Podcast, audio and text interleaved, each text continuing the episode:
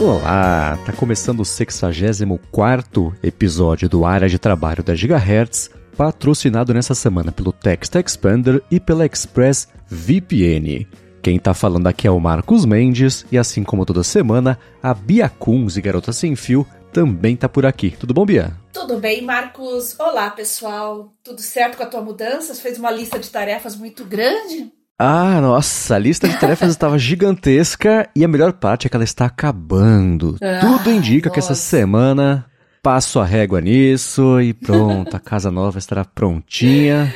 Foi traumático, sensação... mas deu tudo certo a feliz sensação de dar um check em tudo, né? Exato, né? O último check vai ser comemorado com muita alegria. é isso aí. Eu pedi para o pessoal mandar dicas sobre o assunto listas, né?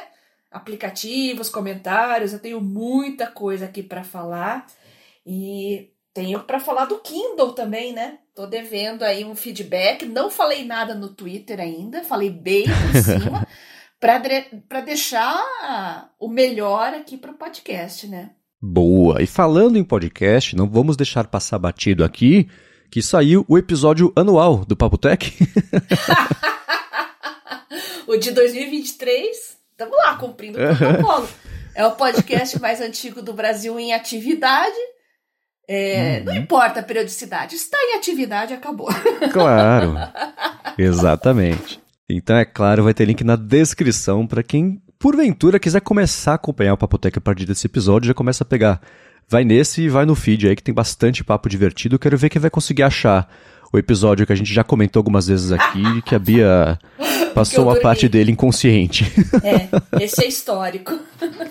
Muito bem, vamos começar com os follow-ups aqui em relação aos últimos episódios. E a gente trouxe a pergunta do Rafael Spisla, acho que foi na semana passada, do Despertador, que ele até comprou um, mas fazia tic-tac, ele desistiu, etc. Tava atrás aí de uma alternativa. E o Fábio falou que o que ajuda ele, pelo menos a ter uma noção né, de como é que anda o sono, e quando ele precisa de um despertador, é de fato o smartwatch. Ele falou que o primeiro relógio dele foi um Pebble 2. Lembra Olha. do Pebble? Nossa, ele era muito legal. Uhum, inaugurou, eu acho, essa era uhum, de relógios verdade. mesmo inteligentes, né, que não são as pulseiras.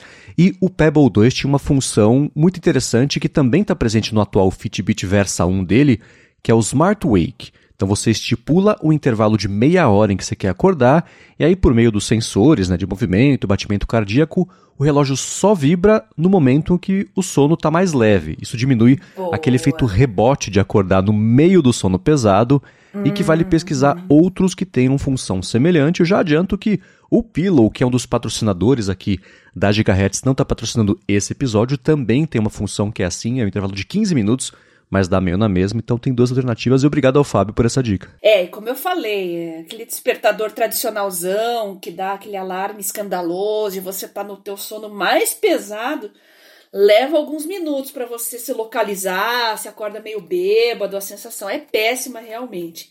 Já começa o uhum. dia com o pé esquerdo e isso ninguém quer, né? Então o Smart Wake é uma feature super bem-vinda.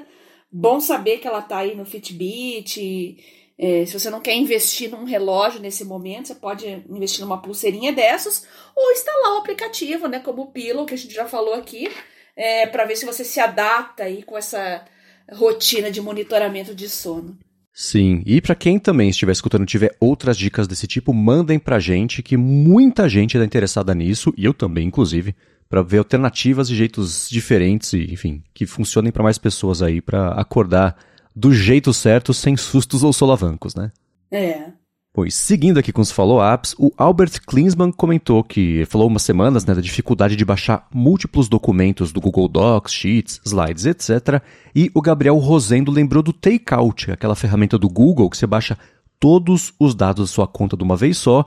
E ele mandou um guia que é o como usar o Google Takeout para fazer backup do Google Drive. Exatamente é, é, o que o Albert Klinsmann tinha falado que era uma parte da dificuldade dele, e aí, por meio disso, você escolhe os formatos e as ferramentas, quais arquivos, etc., você quer baixar.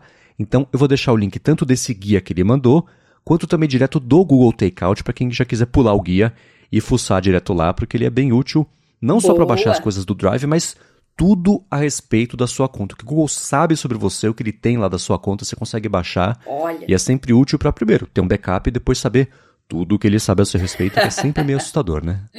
Sempre é meio assustador. É bom você saber o que ele sabe, né? Pelo menos para você ter um pouco de controle. Exatamente. E para finalizar aqui o follow-up, porque a gente tem bastante coisa para falar nesse episódio, o DCP-19 mandou um print do update do Evernote dele e a descrição já traz o que vai ser logo logo só você fazer uma pergunta e a busca avançada com o IA vai te retornar uma resposta direta e sucinta com base no conteúdo aí das suas notas. Então, tá chegando, hein, Bia? É, eu vi. Se eu não me engano, por enquanto é só para Windows. O Matheus também mandou print para mim.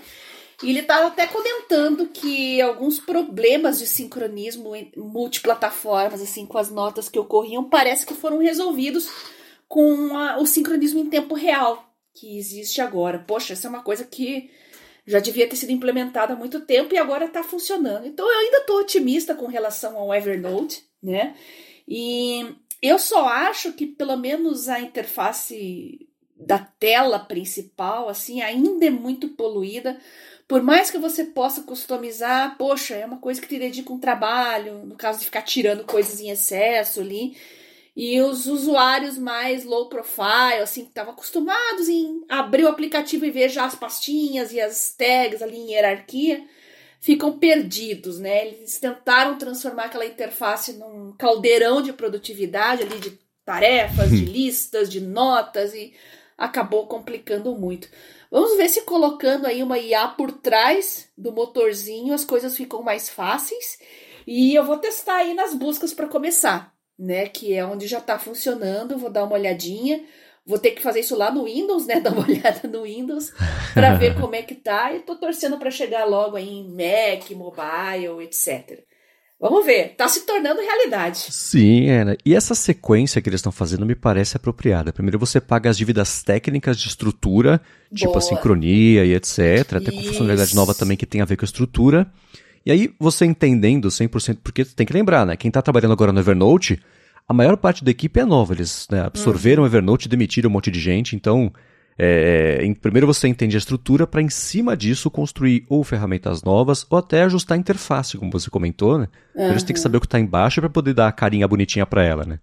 Então, para interface, deve ter uma tentativa e erro, né? Que a gente viu o Slack, por exemplo, foi atualizado esses dias e o pessoal não gostou muito, e aí até a parte de estrutura tiraram uns atalhos de teclado, sei lá, tá meio confuso do lado do Slack, pode hum. pintar alguma coisa assim no Evernote, mas primeiro serve para depois acertar, né? Então faz sentido com esse conhecimento aí da, da parte estrutural que eles estão arrumando, então é positivo, né? A gente falou das incertezas todas, então a direção pelo menos parece estar certa. Vamos ver na prática daqui a três meses, seis meses, um é. ano como é que vai estar, tá, né? É, mudanças muito radicais em front-end, assim, é uma coisa que sempre pega o usuário né, de surpresa e vai ter uma curva de aprendizado, principalmente o mais leigo que não quer perder tempo com isso, né? Mas uhum. quando você faz às vezes mudanças muito radicais aí, no caso implementar uma IA, né, em toda a estrutura, não adianta, você vai mexer no core lá e vai realmente mudar o aplicativo. Então a gente tem que se acostumar, não tem jeito. E o Slack, o Evernote, Notion, Notion já nasceu é, com uma interface mais moderna, bem mais recente, né? Mas esses aplicativos velhos de guerra aí, a gente vai ter que se acostumar, porque vai ter mudanças bem radicais. Uhum. E tem outra, né? ele tá tanto tempo do mesmo jeito que a mudança, hum. por menor que seja, vai doer muito, né? Sim. Porque a gente tá acostumado desde sempre, né? É o famoso aceita que dói menos. É. Então, vamos lá, vamos seguir acompanhando e trazendo aqui pra galera que ainda gosta e usa o Evernote. Tudo indica que vai dar bom. Vamos ver, né? Muito bem, follow-ups encerrados, eu quero trazer aqui, acabar com o suspense, Bia, saber qual foi o Kindle que você comprou, como que tá essa vida de Kindle, é, esse, é isso, a vida de Kindle novo e etc. Mas antes disso, eu vou tirar um minuto do episódio para agradecer ao Text Expander que está mais uma vez patrocinando o área de trabalho e segue com desconto para você que quer aproveitar uma vida mais tranquila, sem você ter que digitar as mesmas coisas todas as vezes, com chance de errar. Você quer poupar a vida, na verdade. É isso que ele deixa você fazer. Com ele você cadastra pequenos atalhos de teclado e ao invés de você digitar os textos completos, digita só os atalhos, ele traz já os textos completos com direito até a formatação, itálico, negrito, link, variáveis, né? Você traz o texto completo, mas aqui você vai, eu vou colocar o nome da pessoa. Você puxa o atalho, ele joga o texto completo e fala assim: qual que é o nome da pessoa? Você fala tal, ele já bota o texto bonitinho com essas variáveis. Eu dou muito exemplo de e-mail aqui, né? Porque é o que a gente mais tende a usar no dia a dia com textos repetitivos, mas isso serve para tudo que você faz. Então, eu tenho atalhos para diferentes jeitos de colocar o meu endereço, CPF, número do passaporte, aquelas coisas que você. número da instalação da conta de luz, né? Agora eu tenho que mudar, porque eu me mudei, né? Então essas pequenas coisinhas você, ao invés de, putz, como é que era mesmo? Vai no documento, pega, já deixa ali no Text Expander. Você, se você precisar, tem uma lista, uma colinha dos seus atalhos ali para você ver a relação de tudo que você tem cadastrado. Então, no meu Mac aqui é o Command e a barra, né, que fica embaixo do botão de interrogação. É aí o que acontece? Ele traz uma, um menu de pesquisa, eu digito ali o que eu estou procurando, pode ser tanto a parte do atalho quanto a parte do texto mesmo, e ele me deixa lá os atalhos, mostra qual, qual que é o atalho, eu aperto Enter, ele já traz o texto bonitinho. Então ele tem vários jeitos de te fazer poupar a vida, então coloquei nome completo, né, eu falei do endereço, é, até São José dos Campos, que agora está mais comprido que São Paulo, né? Então coloco arroba SJC, ele já me colo coloca lá bonitinho é, o nome da cidade. E tudo isso também, se você precisar, tem suporte a equipes. Então, se você trabalha com uma equipe grande aí, ou pequena na verdade, mas que todo mundo tem que ter acesso a várias versões que ficam mudando de versão, de, de sei lá, evento, ou até você trabalha na, na, que tem que puxar do FAQ da sua empresa. Sempre alguma coisa, alguém mandou uma pergunta, você vai lá no FAQ, pergunta ah, qual que foi a pergunta, você copia, cola. Você acaba com isso com o Text Expander deixa tudo cadastrado lá e todo mundo tem sempre acesso à versão mais atual do texto. Agora, a parte mais bacana é a seguinte você que está escutando aqui o Área de Trabalho, se você acessar textexpander.com/a de trabalho, tem link na descrição do episódio. Você vai garantir 20% de desconto para assinar o plano anual individual, então não perde tempo, dá uma espiadinha. Eu uso, eu confio. A Bia também já conhecia, já usou, já confia também. Então vai lá, textexpander.com/a de trabalho e garante seu desconto e passa a poupar vida. Acabou esse negócio de digitar as mesmas coisas o tempo inteiro. Muito obrigado, Text pelo patrocínio de mais esse episódio do Área de Trabalho e pelo apoio a toda Gigahertz. É, a gente já usa faz tempo, conhece, confia. O pessoal que pede os links no Telegram dos grupos, o Produtividade Móvel, o Mundo Sem Fio, o meu canal. Eu não preciso ficar colando link ali o tempo todo, basta criar um. Eu criei ali um, um atalhozinho no Text Expander e pronto. Na hora, todo, pode aparecer 100 ali para mim me pedindo, só 100 toques vai ser suficiente para mandar para 100 pessoas. Pena que não tem ainda como mandar em batch no Telegram, né? Aí seria melhor uhum. ainda, mas isso é uma limitação do Telegram. Agora, fora os links, ah, eu ganho muito tempo com muitas outras tarefas, né? É, tarefas repetitivas, mandar sempre as mesmas informações. Uh, chave Pix é uma coisa legal você ter também, porque hoje você manda. Muita gente não quer CPF, não quer pôr o número de telefone, pega aquela chavezona lá que é mais segura. Né? Você não vai memorizar aquilo lá, evidentemente. Então, pronto, um uhum. atalhozinho uhum. ali, você já manda a sua chave Pix. Olha, quem conhece não vive mais sem. Aproveitem essa oportunidade, pegue o descontinho ali e muito obrigado ao pessoal da Texas Tex Expander por patrocinar o nosso podcast. Muito obrigado e vamos lá. Acabou o suspense, Bia. Qual foi o Kindle que você escolheu para ser seu próximo novo companheiro fiel de leituras? Eu peguei o básico mesmo, só que eu peguei o azulzinho. Por quê? Olha. Para variar um pouco, né? O meu primeiro Kindle, aquele de 2009, que tinha teclado físico, ainda era branco. Vou colocar a foto aqui para vocês verem os meus quatro Kindles é, o branco, depois veio o Kindle Touch, que foi um lançamento em 2012, tá aqui firme e forte, funcionando.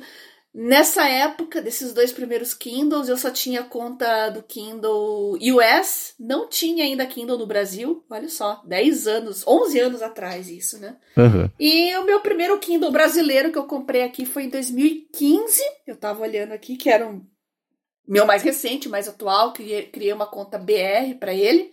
E é esse que eu tô substituindo pelo Kindle mais novo.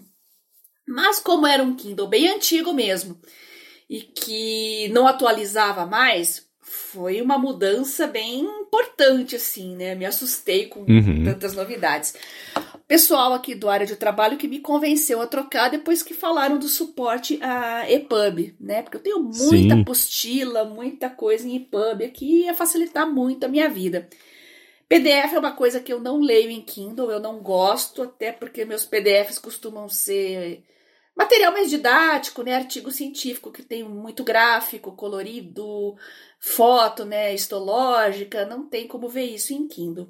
Então fica mais restrito aos livros normais mesmo, EPUB, MOB, que é o formato antigo que a, que a Amazon está descontinuando o suporte, e o, e o próprio AZW, que é o formato proprietário da Amazon, e que eu fiquei sabendo que vai ser descontinuado também. Olha só. Eita! Só que aí veio o primeiro problema, né? Aquele monte de EPUBs e, e materiais que eu tinha aqui. O que, que eu queria fazer? Igual fazer no meu antigo, né? Faz um plug and play maroto ali e arrasta tudo para pasta Documents do Kindle, né? Estão todos os livros lá. Mas não é assim que funciona com o EPUB no Kindle novo. Você tem que mandar pelo WhisperSync, lá que é o sincronismo, né? Por e-mail, mais especificamente. Cada Kindle tem um endereço de e-mail próprio, né? Então você pode abrir o seu, uh, o seu computador ali, um, abrir o cliente de e-mail, anexar o, o, o livro e manda para aquele endereço que ele vai chegar no seu Kindle. Ai, mas eu não consegui fazer isso em lote.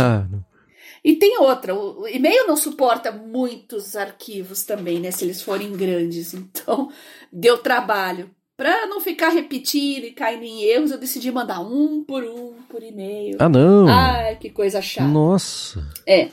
Então foram 38 documentos, aqui ele fica arquivado como, não como livros, ele fica na, na aba de documentos do Kindle, né?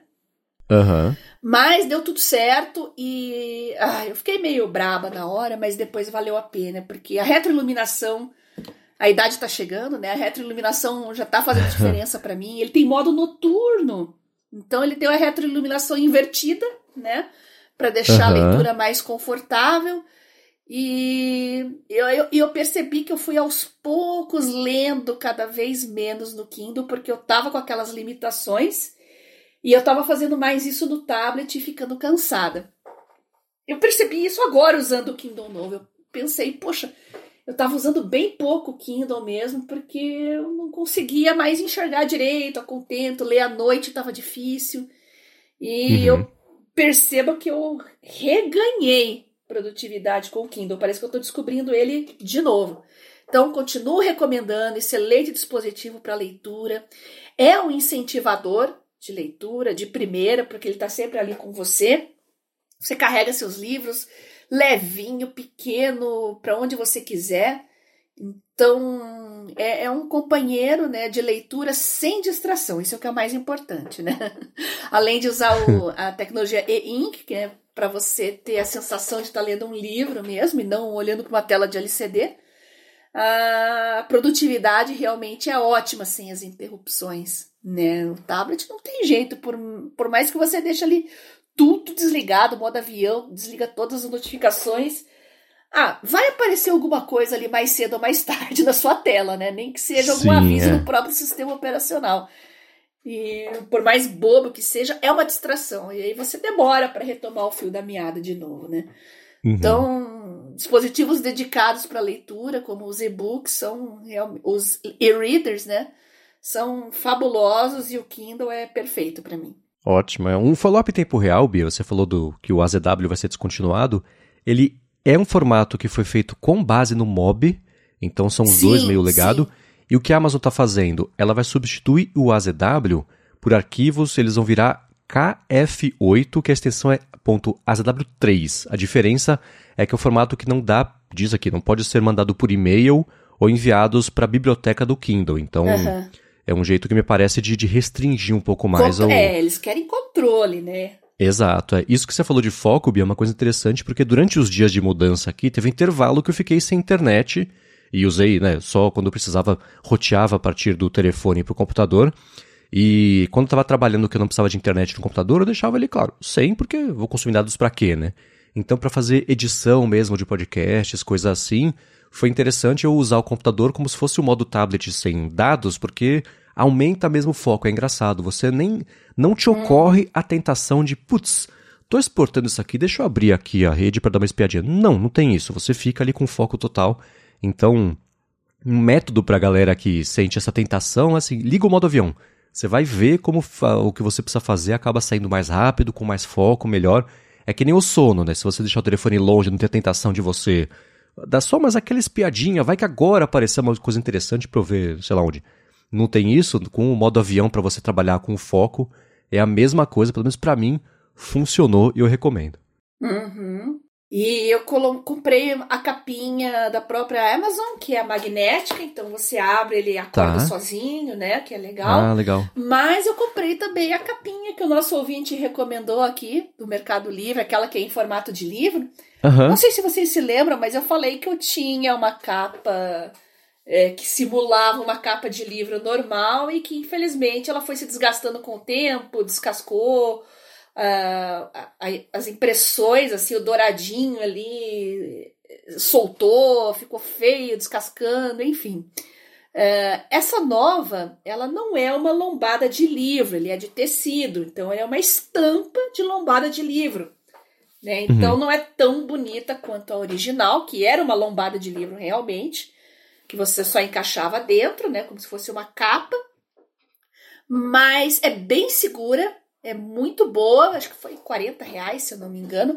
Tem várias outras estampas, mas eu acho que todas estão muito atrás dessa aqui que simula um livro mesmo, né?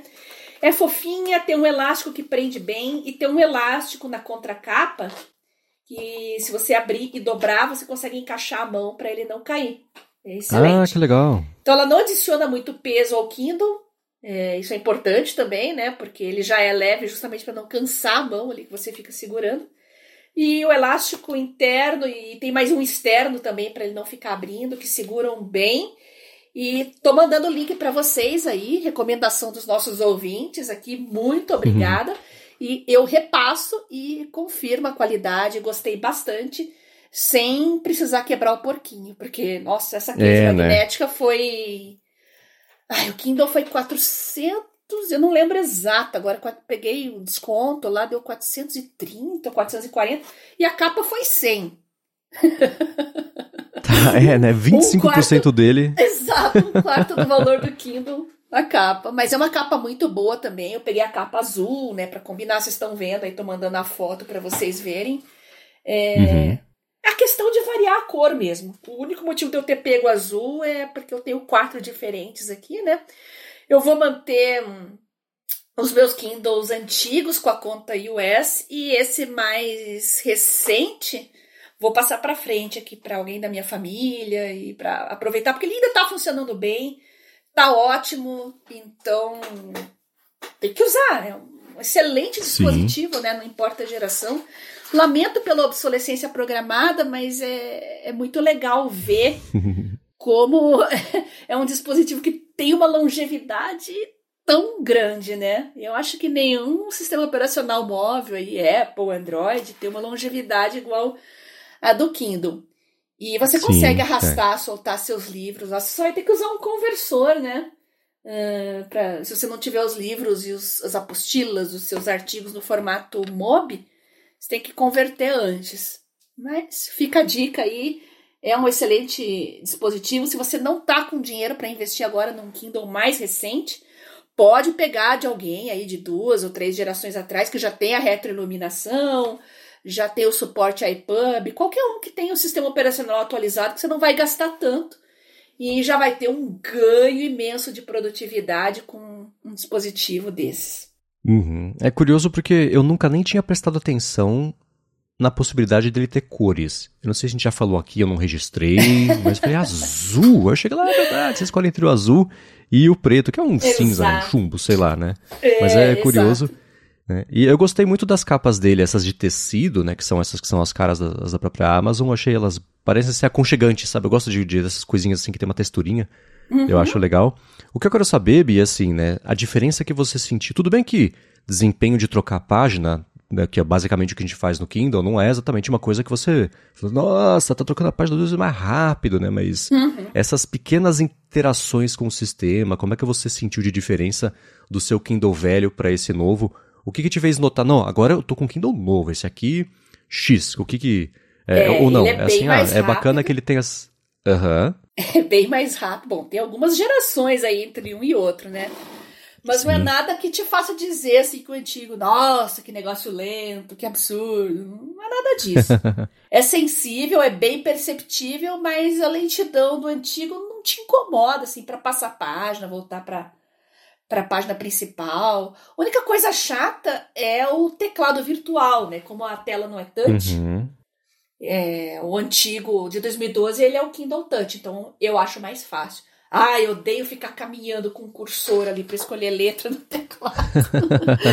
Acho que esse é o grande ponto negativo dele, né? Eu sempre odiei isso em, em, em TV também. As, agora já, já, as mais modernas já melhoraram nesse quesito, mas esse negócio de ficar caminhando ali com o controle, ficar digitando letra por letra.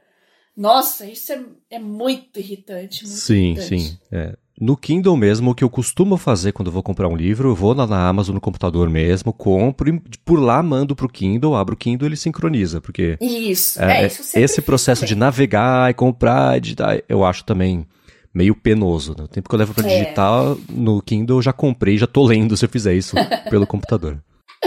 É, eu, eu na hora da compra, né, quando eu compro o livro, eu escolho para qual dispositivo mandar, porque nem todos eu mando para o Kindle, né? A gente vai falar de listas hoje. Eu tenho um livro bem legal para recomendar que é melhor você ler em dispositivos de LCD, por causa das uhum. cores, né? Tem fotos ali que é o Lists of Notes.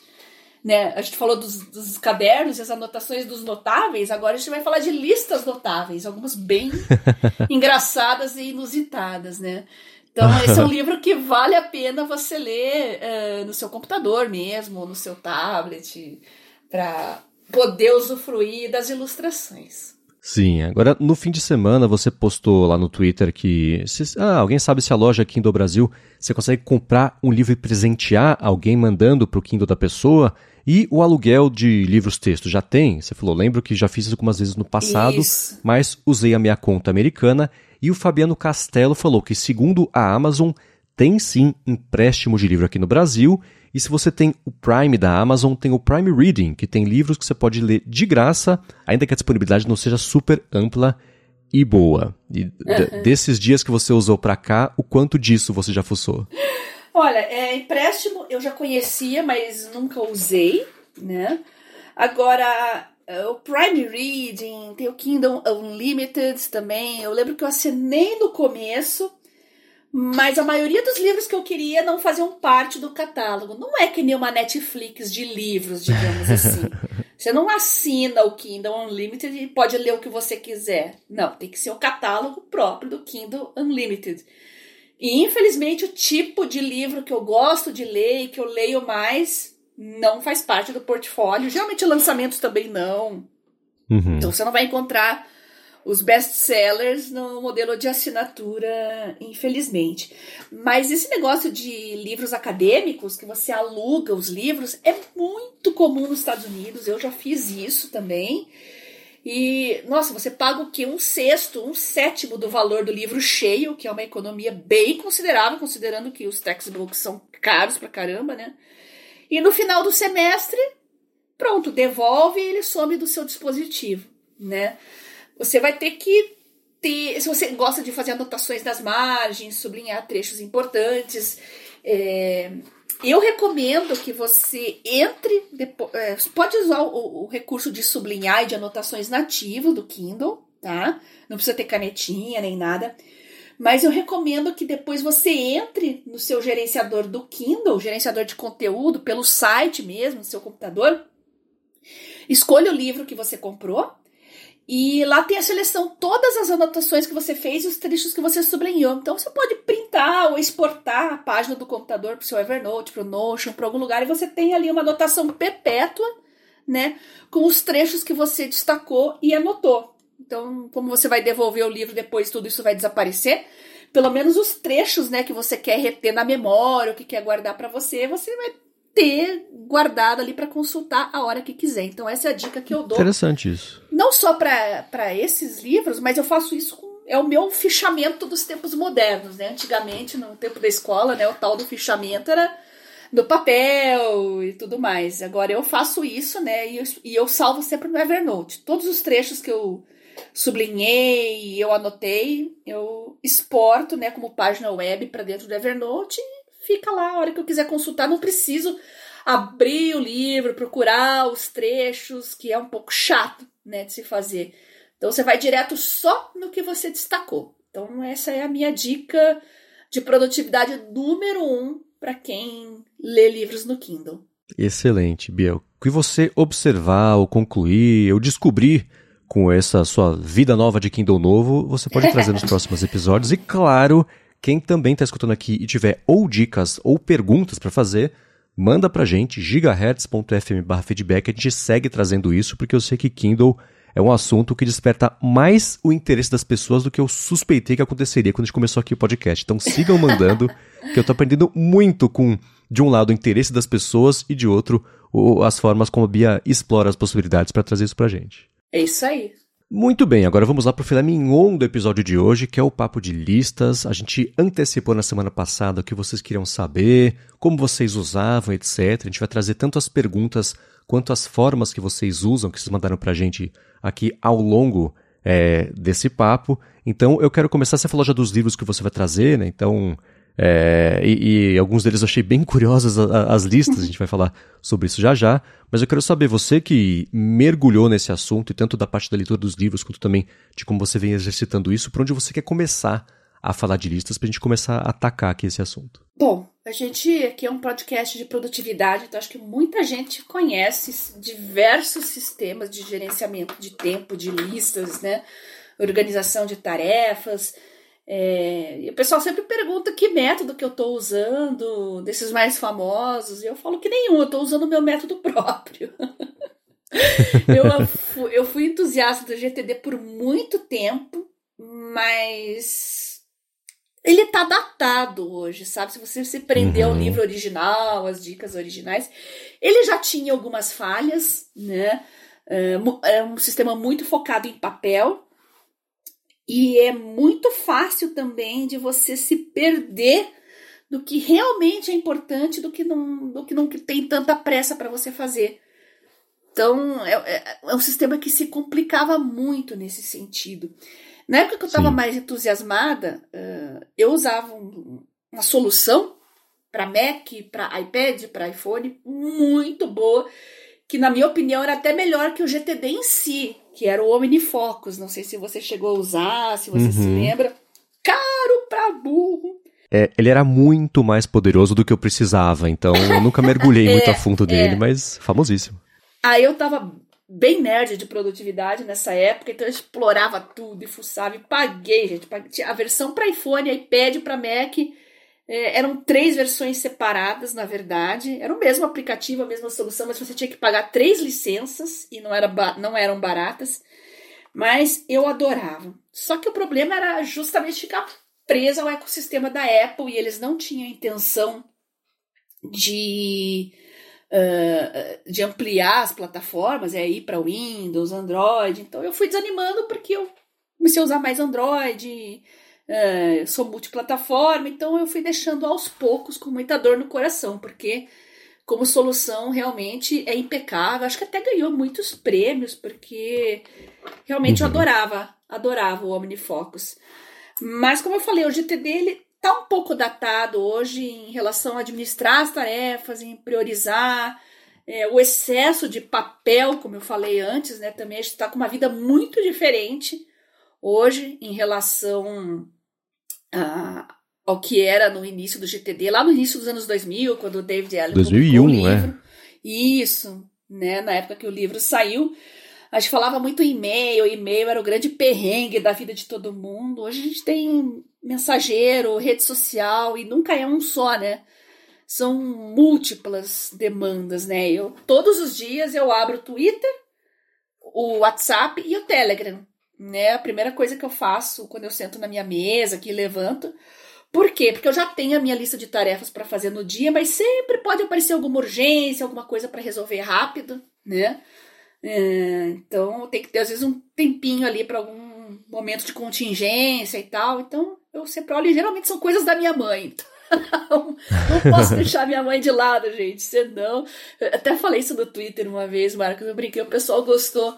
Porque se a minha mãe, se eu, sei lá, se eu durmo, faço alguma coisa, tem 10 ligações não atendidas da minha mãe, pode ter certeza que ela, a essa altura já ligou pro, pro hospital, pro IML, pra saber por que, que eu não atendi.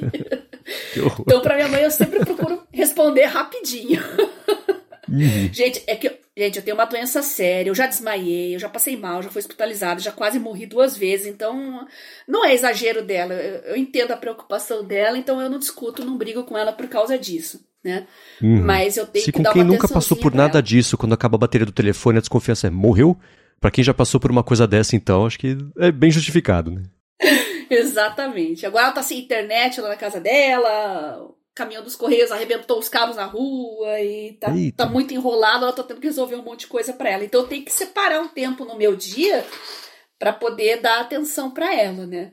A minha família é muito organizada com, com, certas coisas, assim, sabe? Cada um. A gente administra a família inteira, mas cada um tem a sua função, né? Ela cuida da parte financeira, uh, eu cuido da parte de, de, saúde, meu pai é o mais faz tudo, né? Uh, o consertador geral, gosta de pôr a mão na massa, então cada um tem um, eu sou eu sou o suporte de saúde e tecnológico da família. então a gente se organiza nesse sentido, então passa uh, tarefa para o outro, o outro recebe, a gente se organiza muito bem nesse sentido. Então, primeira coisa do dia é pegar essas demandas que não vêm mais por e-mail. Então, o GTD não serve mais. Vem pelo WhatsApp, é, vem pelo Telegram, tem os feedbacks dos ouvintes, que eu estou sempre olhando aqui, salvando, né, a gente colocar aqui no episódio. E é, qual que é o outro que eu falei? Ah, o Twitter, né? Que também são demandas dos usuários e feedbacks. É, eu respondo as pessoas, às vezes tem directs para responder também. Então, esse é o começo do dia. Por isso que eu não gosto de ter tanta rede social, gente, porque dispersa, né? Então é complicado. Eu prefiro focar só em três mesmo e. Vamos falar a verdade, ninguém precisa ter conta em todas as redes sociais hoje em dia, né? Tá tudo muito nichado é. e às vezes os assuntos são Sim. repetidos. Uh, então a gente tem que tentar reduzir as coisas aí, porque excesso faz um mal danado, aumenta a nossa ansiedade, toma nosso tempo, enfim. Então o GTD não previu essas demandas do mundo moderno por mensageiro instantâneo, por rede social, né? Às vezes chega um link que você tem que dar uma olhada no que que é, né? O DGL não, não recebia um link por fax, por exemplo, ele falava muito em fax na época, né? Como é que você vai clicar no link ali por fax? Não, às vezes é um artigo que eu tenho que ler, é, é, alguma coisa que eu preciso ler e dar uma resposta, ou então ler e colocar um prazo para dar um retorno. Eu tenho uma pasta aqui só de artigos científicos que eu leio, que eu faço anotação e que eu dou uma resposta, ou monto uma apresentação, ou eu mando para uma lista de distribuição. Enfim, é muita coisa para gerenciar. Então, uhum.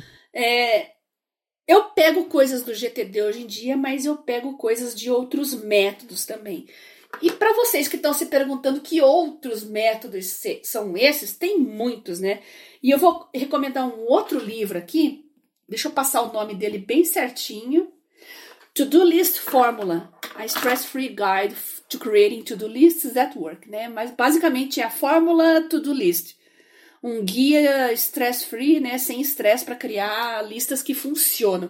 Esse livro não é de agora, ele é mais antiguinho, ele tá baratinho, eu acho, na, na Amazon, não sei quanto tá hoje, porque eu tenho ele aqui no Kindle faz muito tempo. E ele faz um apanhadão das principais técnicas que circulam aí pela internet, nos sites de produtividade. E eu acho que o ideal é você pegar a melhor coisa de cada um deles, que é o que eu faço. Por isso que o método que eu uso hoje é o método da Bia né? É muito focado em mobile, então eu penso nisso também, porque eu sou móvel, sempre fui, então tem que ser uma solução multiplataforma, simples de usar, de gerenciar, que funcione em todos os dispositivos e que funcione para uma pessoa que no mesmo dia está em três, quatro lugares diferentes, né? Por exemplo, no livro Além do GTD, né? Ele fala uhum. do Tree Meet, né? 3MIT, que é as três tarefas mais importantes do dia. Da, do site Zen, Ab, Zen Habits, que foi muito popular ali nos anos 2000 também, né? É a lista dos, das três coisas mais importantes que você tem para fazer no dia. Então, se você tá com um problema sério, assim, de procrastinação, não sabe por onde começar, Não dá para ficar fazendo listas grandes, ficar usando aplicativos ultra sofisticados. Se for o caso, pega um papel e uma caneta ali mesmo e pronto, as três coisas que eu tenho que fazer hoje, né? Chova, canivete, não importa, essas três coisas eu tenho que fazer. Então já é um bom começo e funciona bem para quando você chega assim no, início de semana, não sabe nem por onde começar, então faz um apanhadão geral e começa pelas três coisas mais importantes. Né?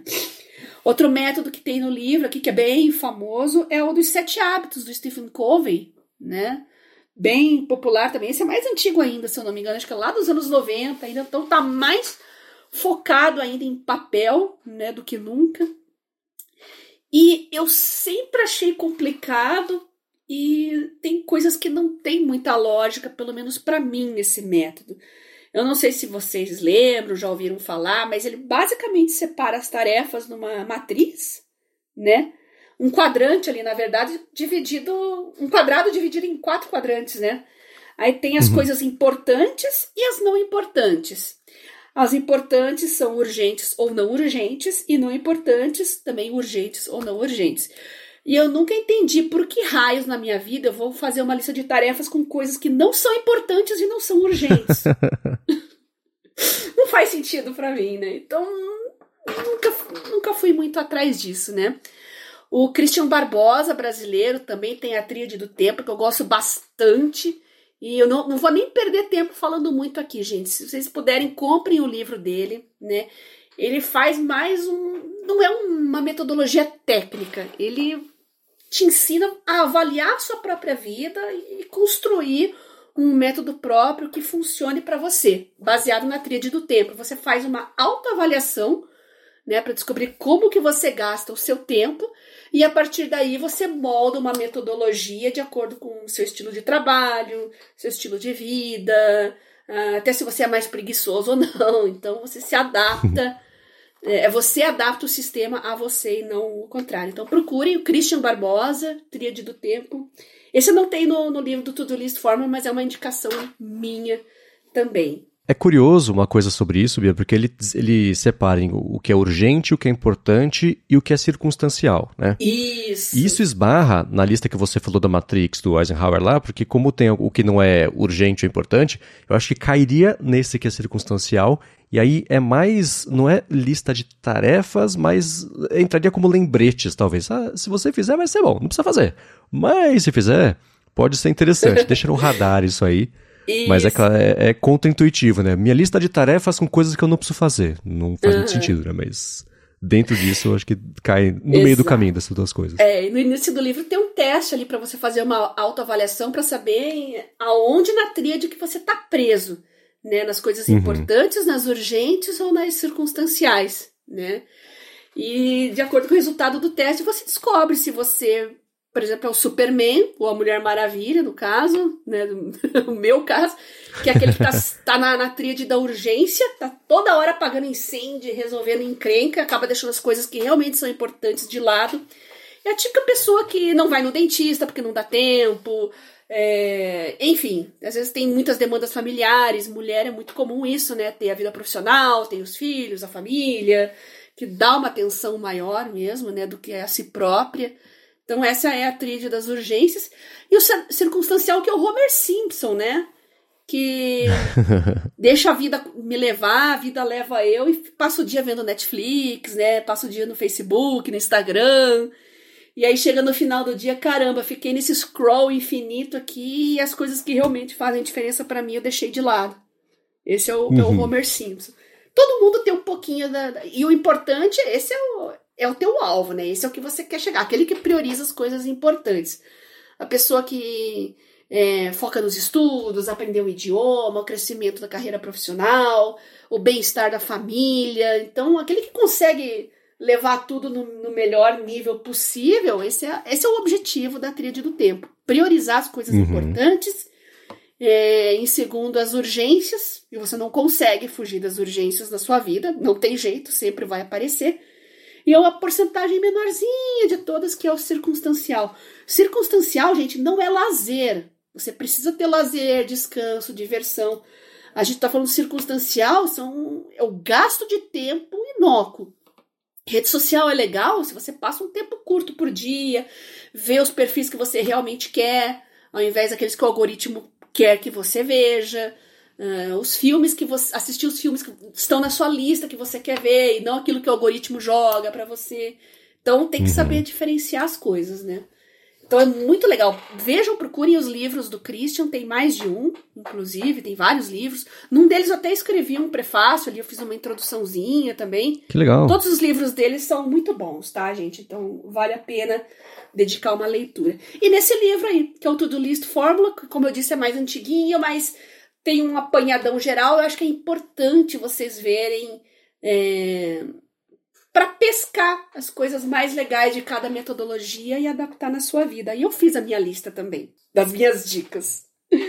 É, isso que você falou é importante, né? Primeiro, de você ler, entende os conceitos, mas adapta para a realidade de hoje, porque se você pega desde o GTD, lá de 2001, do David Allen, o próprio uhum. livro esse que você recomenda agora, o To-Do List Formula, que é de 2016, quer dizer, já estava com é. os pés nesse jeito digital novo, mas ainda assim de 2016 para cá apareceram métodos novos, ferramentas novas, jeitos de lidar com as tarefas, uhum. que é também diferente. Então é importante você ler, entende a dica conceitual que a pessoa quis te passar e adapta isso ou para sua realidade ou para 2023 com um pezinho já 2024. Né? Então esse uhum. jeito é que nem quando eu fiz faculdade, tinha o livro do Philip Kotler era o, o a bíblia dos marqueteiros lá. Só que ele escreveu aquilo para um contexto não só de época, mas também para um contexto bem americano. Não era uma coisa super universal, uhum. especialmente para anos 2000, né? Sim. Então, de, de lá para cá começou a fazer sentido esse, entende o que a pessoa quis dizer e entende também as coisas que ela não previu quando escreveu aquilo, mas que existem hoje que são ferramentas, são jeitos novos, como é que você junta Lé com Tré e aí com isso você tira a mesma utilidade desses conceitos, não tudo fica ultrapassado muito rápido para essas coisas, porque sempre surgem ferramentas novas, é, métodos novos, alternativas, habilidades novas. Então, é, o jeito de você equilibrar isso tudo acho que é a chave para tornar essas coisas que foram escritas há 5, 10, 15, 20 anos, manter isso atual. Né? Existe um pouco de poder uhum. de interpretação e abstração aí do que ele quis te dizer e não só do que está literal ali dito. Mas vamos agora à lista que você fez das listas, Bia. 10 itens. Acho que são as coisas mais importantes para qualquer lista de tarefas no papel, no digital, no método X, no método Y, no método Z. Então, tudo isso aqui é importante, tá? Primeira coisa, separar as tarefas atuais das futuras. Ah, eu quero aprender um idioma. Ah, nas férias eu quero conhecer tal restaurante. Ah, coloca, cria uma lista para isso, mas cuida para você não perder o foco nas coisas que você tem que fazer hoje. Eu tenho a lista aqui da semana, que eu tenho várias visões diferentes, tem as coisas do dia, tem as coisas da semana. Uh, então é, é importante você não perder o foco no que você tem que realizar hoje, mas não deixar os seus sonhos, os seus desejos de lado também. Né? Então, separar as coisas atuais das futuras. A segunda está um pouco ligada a essa primeira também, que é adicionar propósito. Já reparou, Marcos, que ninguém coloca na sua lista de tarefas ah, atualizar a série que eu tô vendo na Netflix lá, colocar os episódios do dia? Ninguém coloca isso, porque você vai fazer. É uma coisa que te dá prazer, que você gosta muito. Então você tem que adicionar propósito nas suas tarefas. Por que, que eu estou estudando inglês? Ai, que chato. Ai, que professor chato. Ai, que livro chato. Mas espera aí, onde que eu vou ganhar com todo esse sacrifício que eu estou fazendo? O que, que eu vou colher no futuro? Então adicione propósito nas tarefas. Se você perceber que na sua lista tem coisa que não tem propósito nenhum, tá na hora de ser mais assertivo, falar não para as pessoas e cortar, né? Uhum. Infelizmente tem gente que tem vocação para ser o faz tudo dos outros, né? É aquela pessoa boazinha, ela é eficiente, né? O pessoal sabe que ela vai fazer as coisas, então ela acaba aceitando, não sabe dizer não. Então não seja esse tipo de pessoa. Parece que é bom, né? Ah, que legal, que pessoa legal. Não, não é. Isso suga sua alma, vampiriza o seu ser. Não faça isso. Então a segunda é propósito. A terceira, essa é básica de toda a metodologia, que é quebrar projetos em tarefas, tá? Então eu tenho aquele propósito, aquele objetivo, aquela meta. Então eu quero transformar a minha meta numa lista de tarefas. Né? Eu uhum. quero me graduar em ciência da computação, eu quero me graduar em biomedicina. Tá, como é que eu vou fazer para chegar lá? Bom, primeiro você vai ter que fazer um vestibular, vai ter que passar por um processo seletivo e por aí vai. Isso serve para muitas coisas. Comprar um carro, fazer um plano para comprar um apartamento. Uh, você não começa, você não põe uma lista de tarefas aqui, comprar apartamento. tá errado. Você cria um projeto chamado comprar apartamento e aí coloca lá o passo a passo, né? De acordo uhum. com seus objetivos, ali, o que está ao seu alcance. É, pode ser uma meta de longo prazo, não tem problema. O importante é quebrar ela em tarefas menores e alcançáveis, tá? Número 4 é uma coisa que eu faço, que é uma herança do GTD, que é organizar as tarefas por contexto. Então eu sento aqui na minha mesa de manhã, eu tenho lá as tarefas categorizadas no telefone contexto telefone. São as... E hoje não é só telefone, gente. Eu raramente pego um telefone e disco e faço uma ligação. Geralmente é para marcar consulta médica. É o, é o, único momento que eu ainda ligo para alguém. Mas o telefone para mim virou sinônimo de mensagem também. Então, todo mundo uhum. que tem que mandar alguma mensagem, mar... marcar uma consulta, um compromisso, agendar um compromisso com alguém, uma reunião, tá ali no meu contexto telefônico, ele realmente merece ganhar um nome novo, mas eu ainda não conseguia nomear. Para fazer o quê, né? Paciência. Eu não tenho contexto e-mail, né? Seria talvez arroba comunicação, digamos assim. O contexto é comunicação. Mas também não gostei desse nome, ficou telefone mesmo, então todo mundo que eu tenho que entrar em contato tá, tá por ali, né? É legal porque isso é muito rápido né? Eu ontem estava numa consulta médica e antes do meu compromisso seguinte, eu sentei ali, almocei, durante o meu almoço já matei a minha lista ali de contatos que eu tinha que fazer. Agendei exames, agendei uhum. consulta, é, remarquei dois compromissos para outras datas e em 15 minutos eu fiz tudo é uma coisa muito satisfatória no começo do dia você fazer isso, né? Parece que você tem controle das coisas, controle Sim, da sua agenda. Nossa. Então, organize as coisas por contexto, né? Por exemplo, contexto casa. As coisas que eu tenho que fazer, eu tenho obrigatoriamente que estar em casa. Não é o que eu posso fazer em casa, é o que eu tenho que estar em casa. Então, eu tenho um exame aqui para imprimir, preciso imprimir duas cópias dele e tal. Eu tenho que fazer em casa, porque é aqui que está a minha impressora. Ah, eu preciso trocar a resistência do chuveiro. Tem que ser em casa. Não tem outro jeito, né? Então, é isso. A outra herança do GTD é a regra dos três minutos. Você não vai colocar na sua lista de tarefas uma coisa que você resolve em três minutos, porque faz agora, então. O tempo que você ia perder abrindo o aplicativo, ou abrindo o caderno, escrevendo, Exatamente. você já fez, né? Então, maravilha. Outra coisa importante são os prazos. Tem gente que não costuma colocar prazo, mas eu, mesmo que eu não tenha um prazo, eu coloco para mim mesmo ou até o fim da semana, ou geralmente até o fim da semana ou até o fim do mês. Por quê? Porque as coisas se acumulam, né? Então, ah, eu tenho uma prova muito difícil em outubro. Não vou colocar lá o prazo para estudar os tópicos lá perto de outubro. Então, eu já coloco um pouco antes separo ali, quebro os assuntos que eu quero estudar em itens menores e vou estudando aos poucos. Então, cuidado com os prazos para não ficar tudo em cima da hora e você virar o Superman da tríade do tempo lá, sempre apagando incêndio e, e correndo para cumprir as coisas. Tem gente que gosta dessa adrenalina, né, de estar tá em cima do prazo, em cima do laço, tal, entregar o trabalho no último minuto ali. Ah, mas ninguém aguenta viver uma vida assim, né, gente? Melhor coisa é você fazer antes. Uhum. Uh, eu, às vezes, como eu tenho muita coisa para fazer, eu entrego muito trabalho no dia, mas geralmente eu tenho que terminar ele no dia.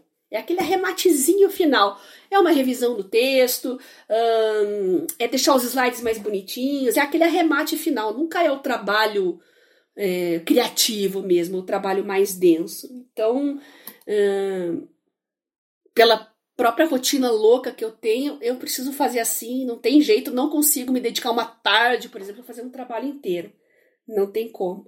Então, o negócio é você quebrar ali, colocar prazos. Ah, hoje eu vou montar os textos dos slides. Bom, antes de fazer os slides, eu tenho que ler o artigo. Então, um, ler o artigo. É, e fazer as marcações do que eu quero colocar nos slides. Dois, montar os slides. E por último, ali pensar no design, enfim, nas, nos adendos do seu trabalho, né? Então, cuide dos prazos, tá? Número 7 são os alarmes. A gente já teve um episódio chamado que como é que é o a minha agenda de papel não grita, né? Não papel não chama. tem alarme. papel não tem alarme, exatamente. Então, eu não gosto de alarmes, eu não gosto de notificações, mas tem coisas que é bom ter, gente. E se você é aquele que se perde, é esquecido e não lembra, tem certas coisas que você vai ter que colocar um alarme sim. Eu tenho alarme para medicamento. Medicamento eu não posso falhar com os horários, então, beleza, tá ali. Hum, enfim, né, coisas geralmente ligadas a seus filhos, a sua família, uh, coisas que você vai ter que dar uma atenção naquele momento do dia, então você vai ter que reservar ali uma janela de tempo para resolver isso. Então, use os alarmes, mas com parcimônia, com sabedoria, tá? Uh, outra coisa, número 8, as listas têm que ser realistas, tá? De repente você está se sentindo mago da produtividade. Ah, vem um feriadão, aí eu vou aproveitar para colocar minha vida em dia. Faz aquela lista gigante e no final do feriado você vê que não conseguiu fazer nada porque a lista era irreal, né? Então, não dê um passo maior que a perna, é, vai com calma, devagar e sempre, faça listas realistas, tá?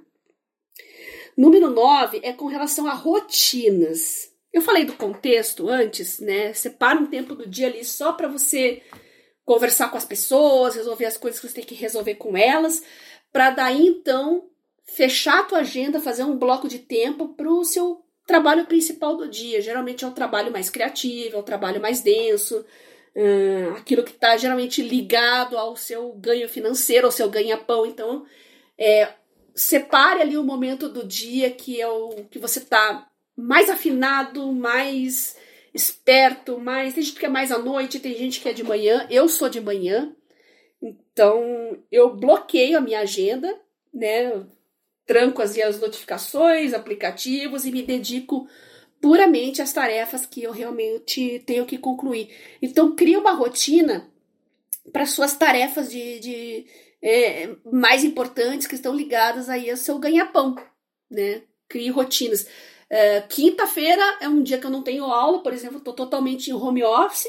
Então, além de eu fazer a lista de tarefas, eu já bloqueio uma janela de tempo para ir para uma tarde inteira, por exemplo, para fazer só aquilo. Então, veja qual que é o melhor dia da semana para você, né? Concilie aí os horários dos seus colegas de trabalho, de acordo com as suas demandas, organize aí os horários da sua família, a agenda familiar também e veja qual que é o melhor dia para você fazer as tarefas mais brutas, né? as mais trabalhosas realmente, né? E por fim, o último é o princípio KISS. Você conhece, né, Marcos? keep it simple. Isso, keep, keep, it, keep it simple, stupid, né? E aqui entra escolher um aplicativo, por exemplo, para sua organização. Né? Não tenha múltiplos aplicativos, tente manter ali uma, uma janela bem restrita, faça eles, os aplicativos conversarem entre eles. No meu caso é Samsung Notes com Evernote com o Todoist, né? Geralmente as coisas estão conversando entre elas um, nesses três aplicativos, né? Então mantenha o sistema simples, organizado, funcional. Quanto menos aplicativos, melhor. E ah, é aquela fase de testar mil e uma soluções, é, acho que ninguém tem mais tempo para isso, né? Então pode ser o Todoist, que é, tem um visual simples, você em cinco minutos você aprende a usar, mas muito poderoso por trás. Uh, já teve uhum. um ouvinte também que sugeriu o To-Do da Microsoft, que é simples e funcional, até minha mãe conseguiu aprender a usar. Então, se você é aquele que não quer perder tempo com coisas tecnológicas demais, vá numa solução bem simples, que é nada mais, nada menos que uma lista de tarefas. E se você não se adapta a nenhum, não tem problema, compre uma agenda de papel. O importante é que funcione e que você use. Você tem que escolher o seu sistema mais adequado para você e se ater a ele, casar com o seu sistema. Né? Então, não importa qual seja, tá? Mais tecnológico, menos tecnológico, um aplicativo, um freeware, um pago, uma solução da Microsoft, uma solução do Google, eh, uma solução de terceiros, enfim. É, tem que encaixar na sua rotina. E analise softwares que você já usa. Se você está preso lá na suite Office, você tem o Office 365, tá toda hora ali entre planilhas e tal, pega um sisteminha ali, um sistema de, de organização de tarefas da própria Microsoft né?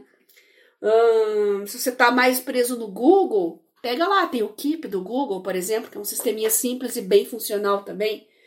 Opções tem várias, vai testando cada uma delas, veja qual que está mais uh, ajustada na sua rotina, instale em todos os seus dispositivos e fique presa a, a esse método. É por isso que eu não testo tanto, eu sempre dou uma olhada, sou curiosa, mas eu evito sair do, do, do meu sistema atual porque ele está funcionando muito bem. Acho que eu levei muitos anos para adequar.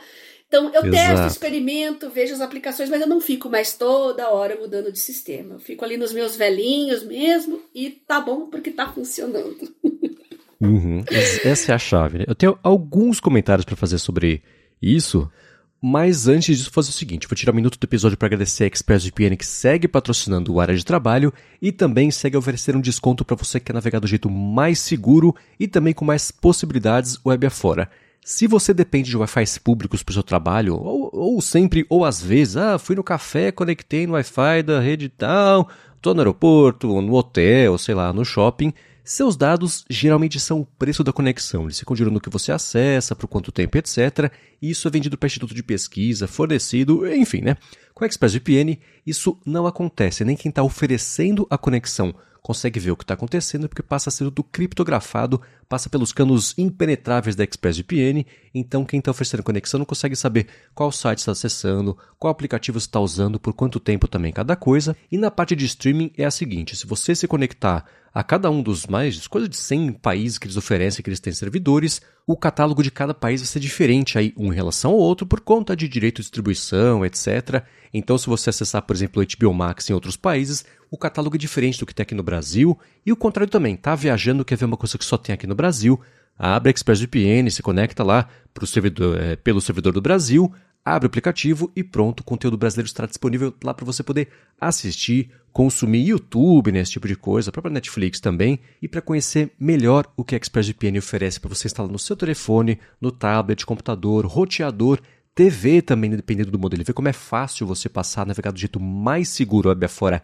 e com mais possibilidades. Também, faz o seguinte, vai em expressvpn.com barra adtrabalho, tem link na descrição aqui desse episódio, porque primeiro, você vai ter um mês, 30 dias de graça para experimentar, ver como é que é sem nem colocar a mão no bolso, e aí sim, para assinar o plano anual, são três meses extras de graça, só porque você acessou por meio do link expressvpn.com barra de trabalho. Eu uso toda semana, pelo menos aqui, para assistir coisas na Netflix, para ver coisas na HBO Max também. Eu confio, nunca me deixou na mão. A velocidade é bacana, vale a pena pelo menos você experimentar e ver qual é, porque aos poucos você vai percebendo que uma ou outra coisa que você nem pensou que poderia resolver com VPN, sabe o que? Vai resolver com VPN. Então vai lá, acessa, conhece expressvpn.com barra adtrabalho. Muito obrigado, ExpressVPN, pelo patrocínio de mais esse episódio do podcast e pelo apoio a toda Gigahertz. É, e você tocou num ponto que eu nunca tinha comentado aqui. ExpressVPN é rápida. Tem gente que não sabe, mas às vezes assina um serviço de VPN ou apela para um VPN gratuito e fica tudo absurdamente lento. Então, fica inutilizável. Essa é a grande verdade. Então, é importante que o seu serviço de VPN seja rápido também. E eu agradeço ao pessoal da ExpressVPN por acreditar no nosso trabalho e a gente usa e a gente indica. Muito obrigado. E vamos lá, é, dessa lista que você passou. É claro que eu vou deixar a lista descrita aqui na descrição do episódio para quem tiver pensado, putz, chegando a sexta, eu pensei em anotar, depois escuto. Não, vai estar aqui na descrição, vocês vão poder é, dar uma espiadinha. É, tudo isso eu vou envelopar num comentário que é o seguinte, né? Ninguém é organizado e produtivo nesse nível o tempo inteiro. Né? A gente uhum. às vezes consome, ou quando está lendo um livro sobre isso, ou escutando um podcast como esse sobre esse assunto, fala, nossa, nunca vou chegar nesse nível. Não. Eu não sou organizado desse jeito, a Bia não é organizada desse jeito, a gente não. tenta, todo dia. Às vezes passa batido, às vezes não dá, caem os pratos, é normal. Então, o uhum. primeiro é pensa nessa lista, mas sem se cobrar de que tem que ser perfeito. Não dá para ser perfeito, né? Não. E a segunda coisa, você concluiu falando bem, ah, tem os aplicativos diferentes, né? Por exemplo, o Alisson Rocha falou, ele começou a usar o To-Do da Microsoft faz uns meses e se tornou o aplicativo de lista definitivo para ele. Ele falou que tem até uns recursos de lembretes e repetição, mas não usa nada disso, né, para gerenciar listas uhum. de uma uhum. forma simples. Ele acha que superou todos os outros que ele já testou. Então, é, você falou assim, ah, eu tenho o meu método aqui, funciona e beleza, acho que é, é isso, né? Mesmo uhum. que você encontre uma ferramenta que oferece só uma parte do que você quer, você pode tentar construir em cima disso o seu fluxo. A gente fala, né? Você faz a ferramenta funcionar do seu jeito, então tenta se encaixar no formato que a ferramenta acha que você tem que ter, né? E a hora que você achou, beleza, sempre vai aparecer aplicativo novo, método novo, ferramenta uhum. nova. E Isso. o tempo que você vai, putz, ah, talvez eu esteja, se eu usar o aplicativo tal, eu vou ser ainda mais produtivo. Será? A promessa é essa, tem que se vender desse jeito. Mas está funcionando para você, essa missão já está cumprida. Parte para uma outra pendência na sua vida, porque é, essa parte de calendário, lista de tarefas, é, tudo sempre tem aplicativo novo, ferramenta nova, método novo. E geralmente o tempo que você vai investir para adaptar como funciona para você, para chegar nesse mesmo objetivo, você vai perder um tempão para chegar no mesmo lugar. Então, se funciona, se você já achou, que maravilha! Tira isso da sua lista de tarefas e se concentra agora em, em cumprir todo o resto. Né? É, exatamente. exatamente. Acho que esse é o é. mal de todo mundo que gosta de tecnologia, né? Parece uma coisa nova, já quer testar, experimentar. Bom, eu testo milhares de coisas, mas está tudo muito bem separado na minha vida. Não é a gestão da minha vida, é a execução do trabalho. O trabalho é testar as uhum. coisas.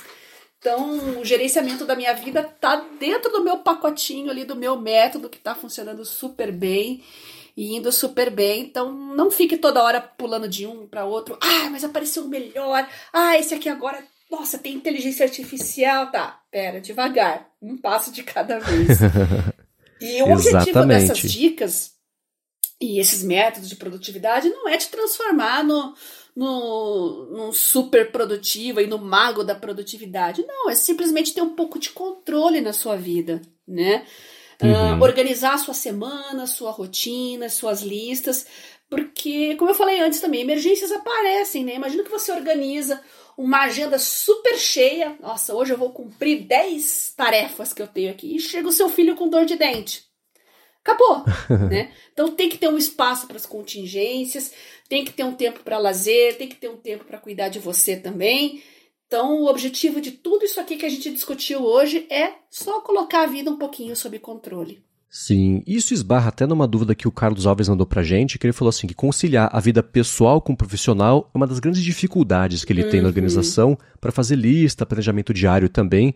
Ele falou que trabalha com administração de banco de dados e por isso grande parte do dia a dia dele é sentado na frente do computador. No trabalho ele organiza a agenda dele de um jeito de executar sem surpresas, mas na vida pessoal, como você acabou de dar esse exemplo, ele se atropela com atividades rotineiras ou com horário de academia, por exemplo, né?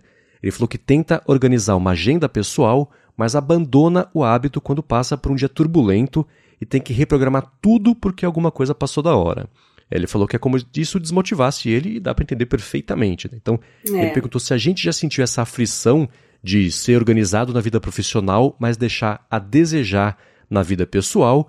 E ele comentou que pensa em unificar tudo na agenda de trabalho e queria saber a nossa opinião. Eu vou dar a minha aqui rapidinho para tentar tirar isso da frente e deixar a Bia expor a dela, que eu tenho certeza que vai ser mais produtiva do que a minha, ah, mas é a seguinte, sei. eu tendo a organizar essas coisas em categorias diferentes. Ele falou da academia, por exemplo.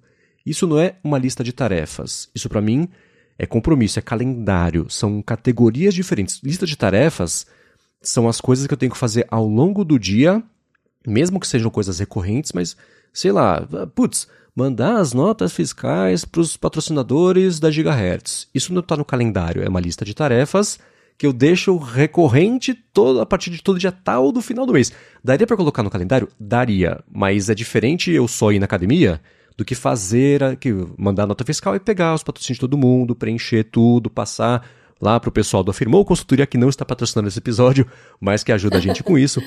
Então, é, é, eu tendo a diferenciar um pouco essas coisas e explicando isso está eh, tá me mostrando que eu não sei nem dizer exatamente onde que termina a lista de tarefas, onde começa o calendário, mas o que eu tenho que fazer toda semana, toda segunda, quarta e sexta é academia. Isso é calendário, é diferente. Na academia eu posso ter uma lista de tarefas de, putz, preciso ver o negócio da, sei lá, da mensalidade, preciso falar com o personal sobre X, isso entra na, na, lista de tarefas, mas é dentro, talvez, do calendário. Então, o que eu acho que ele pode tentar fazer, né? E aí depende muito do quão é, ocupado o, o Carlos é no trabalho e o quanto também que a vida pessoal de aí entra por exemplo você falou da sua mãe né Bia ah, Uhum. é, até a parte de e-mail eu li esses dias uma, uma frase talvez a gente tenha falado sobre ela aqui não tenho certeza eu vou redescobrir eu redescobri essa frase esses dias que é assim que e-mail é a lista de tarefas dos outros para você é o que os outros querem que você resolva Isso. na hora que eles querem que você resolva Uhum. não, né?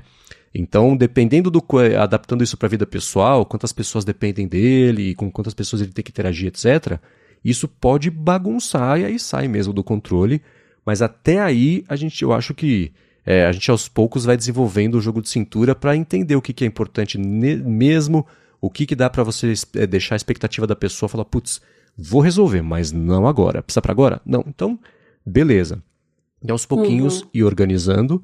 Eu não sei, eu tenho a sorte de ter menos variáveis nos meus dias. Então, é, sei lá, fazendo dois anos de, de academia, eu não fui duas, três vezes, né? Por imprevistos mesmo, assim. Então eu consigo controlar bem, porque os dias são gravação, edição, revisão, publicação, as coisas que eu tenho feito para a Lura também, que envolvem muito disso também, né? Então o dia é mais sob controle. Mas quando sai do controle, não se cobre. Saiu do controle, a culpa não é sua, você não deixou cair uma- um prato aí porque foi preguiça, falta de organização. É porque às vezes tudo conspira para atrasar mesmo e, putz, hoje não deu, na quarta-feira que vem vai dar. E pronto, bola pra frente, né? É. Mas eu acho que pode ter algo aí nessa dica de você pensar conceitualmente o que é compromisso que vai no calendário e o que que é lista de tarefas que são o que você tem que cumprir ao longo daquele dia para preparar o terreno para as etapas seguintes aí de cada processo, tanto do trabalho quanto de vida pessoal. É, eu entendo, Carlos, porque eu tô passando por um momento agora bem atribulado e eu novamente não tô conseguindo mais fazer academia. Então, eu acho que a solução para mim seria colocar como um compromisso e já no começo do dia, antes que as emergências surjam. Eu acho que mulher em geral, é, você que cuida de pessoas, é muito difícil você se colocar ah, à frente das outras pessoas e se cuidar. A gente não consegue ser assim, né? E eu não posso, não consigo fazer academia na parte da manhã porque a parte da manhã eu preciso para produzir. É o dia que a casa tá em silêncio, é o momento do dia que a casa tá em silêncio. Eu tô no meu melhor mentalmente, então eu preciso desse tempo para produzir. Mas a minha solução é não dirigir. Eu, eu caminho a pé hoje o tempo todo. Então eu, eu posso dizer que eu não estou fazendo academia, mas eu não estou sedentária. Até olhar aqui quantos passos eu andei ontem. Eu tenho o contador aqui. É, só ontem eu andei 9.310 passos, quase 10 mil passos. Então eu tô sempre andando, andando, andando, andando. É, não- eu até não tô podendo dirigir no momento, ainda não recuperei direito a minha força no braço, na mão esquerda. Vocês sabem dessa história, eu já contei, né? Então, pega o limão e faz uma limonada, né? Já que eu não posso dirigir, vou caminhar o máximo que eu puder, é, ser ativa de alguma maneira. A gente tem que dar um jeito, tem que se virar nos 30, Carlos. Então, você tem que realmente se colocar na frente e se você não conseguir, tem que achar alternativas que às vezes não são muito óbvias. Aí cada um é cada um e cuidadores de pessoas, vamos dizer assim, acho que esses entendem o que eu falo, né? Vocês que têm filhos, que têm família para cuidar, é, tá toda hora, né? É igual aquele meme lá, o filho que chega na noite anterior que falando que precisa de papelão no dia seguinte para aula de artes, né? Tem um meme bem engraçado sobre isso. Vida de mãe e de pai é basicamente isso, né? O filho às 8 horas da noite dizendo: "Mãe, preciso de cartolina para amanhã". Então, é- essa é a nossa vida. Então a gente tem que se adaptar. Não adianta você chorar, arrancar os cabelos, se lamentar. É, tem que se adaptar, Carlos. É, infelizmente não tem outro jeito. Hum, E a gente tende também, especialmente quando a gente quer, almeja ter essa produtividade toda, de assumir mais responsabilidades do que a gente precisaria de fato. Então acho que isso entra nisso que eu falei, de você estabelecer a expectativa das pessoas, o quanto elas podem depender de você, e o quanto elas têm que entender que às vezes você precisa de um pouco mais de tempo para fazer as suas coisas, senão tudo desmorona, né? Então existe, e não tô falando que é o caso do Carlos aqui, mas de uma forma geral, eu caio nessa armadilha de às vezes, putz, absorver mais tarefas do que seria ou o justo ou o apropriado eu resolver num dia, numa semana, porque entra até no, no, no lance da trilha do tempo, que é o, o equilibrista, essa, não aprender a falar não para as coisas, né? e assumir mais. E aí, claro que não dá tempo de fazer tudo. Então, às vezes a gente precisa que as pessoas. eh, Se fa- fazer que as pessoas entendam que a gente também precisa do, do no- resolver as nossas coisas, que são tão importantes quanto as que as pessoas querem que a gente resolva pra elas, né? Então é. tem um pouquinho disso aqui. Claro que dentro das possibilidades, contexto de cada um, às vezes não dá. Entendo isso perfeitamente, mas o segredo acho que tá no, no meio termo entre uma coisa e outra, geralmente. Exato, exato. E não preencha totalmente a sua agenda. Ah, no dia tal, de- das 8 às 9 eu faço isso. Não, tem que ter os buracos ali, que é onde você vai resolver as emergências, né? É, As gordurinhas, Mas, né, da gente. É, mas eu acho que o Marcos deu a melhor solução aí. Transformar coisas que você realmente precisa fazer em compromisso, tá? Então, e geralmente no começo do dia, que eu acho que é o momento mais tranquilo, que as pessoas não vêm tanto atrás de você, né? Porque na hora do almoço em diante, só por Deus, né? Parece que começa a chover encrenca. eu, eu sou o tipo de pessoa que até o meio-dia eu quero ter feito as coisas mais importantes do dia. Então, a parte da manhã para mim é muito importante. E se eu faço assim, eu chego, ufa, almoço pensando que cai o mundo nas minhas costas agora, que não tem problema. Pode vir. Pode vir, vem em mim. Muito bem, agora pra gente chegar na última etapa aqui do episódio, eu quero que a gente fale um pouquinho sobre. Eu quero não, né? Vai ser muito interessante a gente falar um pouquinho sobre ah, as listas das pessoas famosas, influentes, Olha só. inteligentes, né? Que você é, trouxe o levantamento, que é de um livro também. Eu Uhum. achei interessantíssimas algumas, meio estranhas algumas É. outras, né? algumas me assustaram um pouquinho. Não te mandei as piores, não. Nossa. Eu nem quis, é. eu printei muitas, assim, mas eu falei, não, acho que essa não. Por exemplo, a lista de escravos do George Washington. Aí você vê É. lá como eles eram desumanizados, né? Os nomes, os apelidos. Como se ninguém tinha sobrenome, né? Ou era um nome ou era um apelido. Então, é importante, é, você tem que entender o contexto da época, saber o quanto a gente mudou, é, como a gente passou a, a- a humanizar mais as pessoas, né? São 200 anos de diferença aí. Mas eu não quis te Sim, mandar, é. não. E já era não, errado deixa- na época, não estamos É, justificando, né? é. Mas a consciência Exato. coletiva sobre isso aumentou, é Aí eu claro. falei, não, essa eu não vou mandar, não, deixa pra lá. E tudo isso saiu de um livro que é o Lists of Note, né? Que é uma coleção eclética que merece ser vista por mais pessoas, né? Que é um compilado feito por Sean Usher. Eu vou, é claro, deixar aqui na descrição do episódio. Você tinha mostrado pra mim um, um teaser que foi de uma entrevista que um, um jornalista mandou pro John Lennon umas seis páginas de perguntas e etc. E num segmento ali dessa entrevista por carta, ele tinha dado uns assuntos ali, umas coisas pro John Lennon definir em uma palavra, né? Então, por exemplo, Nova York, ele definiu como Great, Elvis, Fat, né? É, Aí entra também sobre a consciência das diferentes formas de tratar as pessoas, né? Aí Ringo, Ringo Starr, claro, Friend, Yoko, Love. Então, tem aqui, e eu achei engraçado que tem a MBC, né? Que é a, a ordem dos notáveis lá da, da, da- da- do Reino Unido, etc., que ele definiu com um palavrão, como a gente sabe, ele era bem anti-estabelecimento. Então eu achei divertido. A gente, é claro, vai deixar aqui na descrição para quem quiser saber esse, dá uma espiadinha nesse, e nos próximos também que a gente vai comentar. É, e além do, do chamar o Elvis de Fat, chamou o David Bowie de Finn. Olha só, né? que audácia! Como ousa falar isso do Elvis e do Bowie? Pelo menos tá no meu top 5 de artistas de todos os tempos. Não mexam com os meus amores, faz favor. Mas é o John Lennon, né? Ele podia, é, sei lá. É. É, nessas listas, é, eu tô falando sobre uma ou outra que a gente vai comentar, vai estar tudo na descrição aqui, os prints que a Bia me mandou, e as listas, elas têm um pouco menos daquela interpretação criativa que a gente trouxe, por exemplo, sobre o- as, as anotações, né, os... Como é que chamava os livros? Os, os, os commonplace books que a gente trouxe aqui, as diferentes... Eles têm menos, né, partes é, criativas, assim, lista by lista, né, mas ainda assim tem um pouquinho de diferença entre uma e outra. E eu achei curioso, por exemplo, que é, é mais um documento histórico, né? O- A lista da invenção do basquete, do professor James Neesmith, que era um canadense, que falou, cara, inventa um esporte. Ele inventou o basquete, tá lá as regras, tudo bonitinho, naquele papel, documento histórico de onde nasceu basquete, eu sempre acho divertido e interessante encontrar essas pepitas históricas de coisas que podem não ser tão é, incríveis, que vão mudar a vida de todo mundo, mas putz, o basquete nasceu ali. É legal, né? De ter contato com isso. E é interessante como mostra um pouco da cabeça do dono da lista também, né?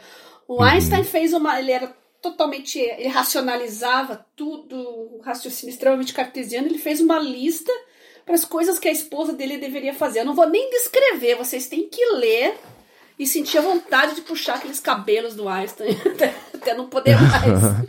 mas mostra muito. Puxar aquela língua de fora dele. Isso, mas mostra muito a personalidade dele. Mesma coisa o Walt Disney. Para criar os sete anões e dar um nome para cada anão, ele criou 50 anões e ali pegou os melhores. é, faz parte do processo criativo. Então, uhum. é, o livro inteiro é muito legal, gente. Então, é Lists of Note. Vale a pena vocês comprarem, darem uma olhadinha.